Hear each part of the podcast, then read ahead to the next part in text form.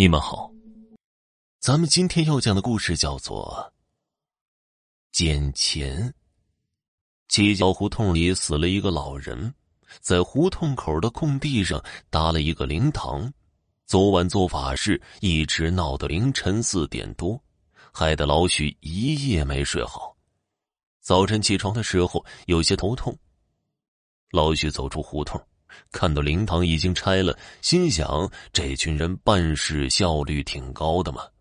突然，老许的目光发现什么东西钉在地上，那是一张红彤彤的百元大钞。他看了看四周，只有远处有几个人在匆匆赶路，没人注意到这边。他朝那张钞票走了过去。正当他准备弯腰把那张钞票捡起来的时候，背后有人猛地拍了一下他的肩膀。“徐哥，上班啊？”老许心里一惊，左脚稍微移动了一步，把那张钞票踩到脚底下。“啊，小李啊，走啊！”老许回头和那人打了个招呼。“愣在这儿干什么呢？一起走吧。”小李颇为热情，老许从衣兜里摸出手机，啊，你先走吧，我打个电话。好容易看见小李的背影逐渐远去，老许移开左脚，迅速的弯腰捡起了那张钞票，塞进衣兜。最后，他按了按衣兜，心满意足的朝车棚走去。老许从车棚里推出了自行车。正要跨上去，突然想起听人说过，捡到的钱要赶快花掉，不然会触霉头，运气不好。于是老许推着自行车走到旁边的小店边老板，拿包烟。他很大气的从衣兜里掏出那张百元大钞，扔在柜台上。老板拿出一包烟递给老许，从柜台上拿起那张百元大钞。举到眼前，仔细的看着，半晌，老板把钞票还给老许，凄凄爱的说道：“嗯，麻烦你拿零钱好不好？大清早的找不开，零钱没有。”他把烟还给老板，接过那张百元大钞，离开小店老许骑上自行车，穿出胡同，上了街。他在街上一家卖早餐的铺子边停了下来，支好自行车，走进铺子里坐下。早啊，许哥，今儿个还是老花样吗？老许长期在这家铺子吃早餐，伙计早就把他认熟了。行，动作快点啊，一会儿我该迟到了。老许对伙计说道：“啊，对了，多给我来个白水煮蛋。”吃完早餐。老许又摸出那张百元大钞付账，谁知伙计只瞥了一眼，立马说道：“哎呀，许哥，这找不开呀，有零钱吗？”老许心里有些起火，但又不好发作，耐着性子说道：“还真没零钱，你看看，真找不开吗？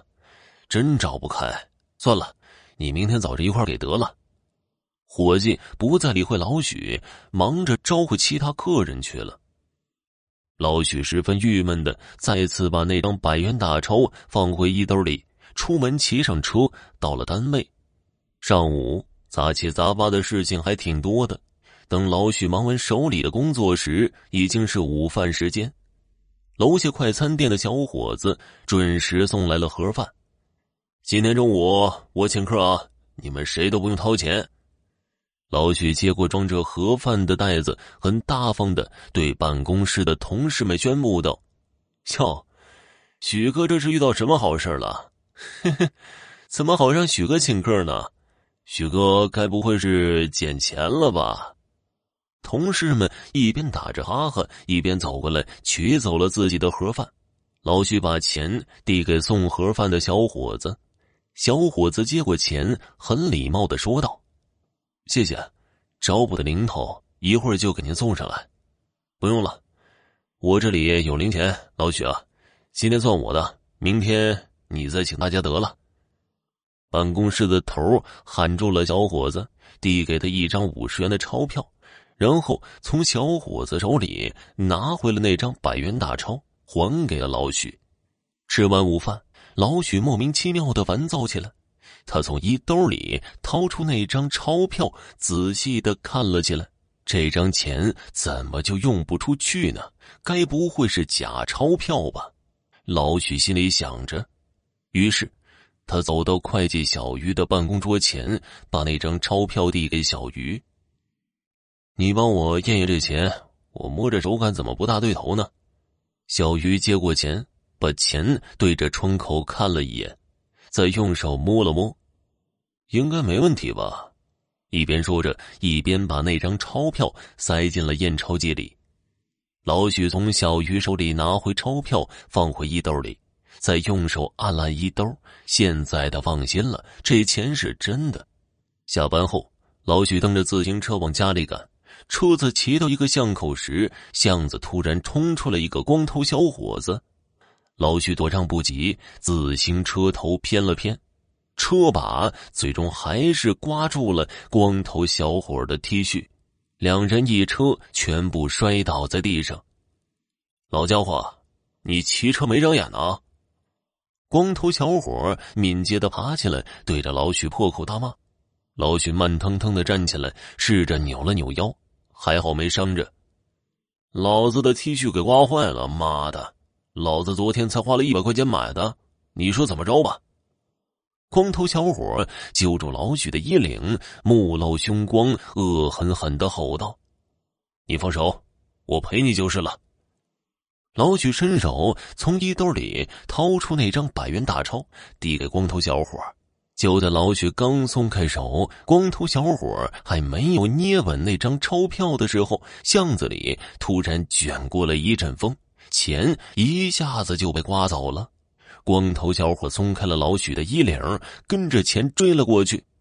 砰的一声，一辆卡车刹车不及，把马路中央的光头小伙撞得飞了起来。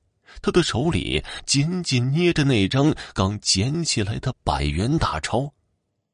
看来捡了钱果然会触眉头。老许摇了摇头，心里一边想着，一边赶紧推着车离开了现场。第二天。老许在《都市晨报》社会新闻版的一个小角落里看到一条很有意思的新闻。昨日傍晚，八角巷附近发生一起车祸，一辆卡车撞上了一个突然冲到路中央的行人，该行人当场死亡。据现场目击者声称。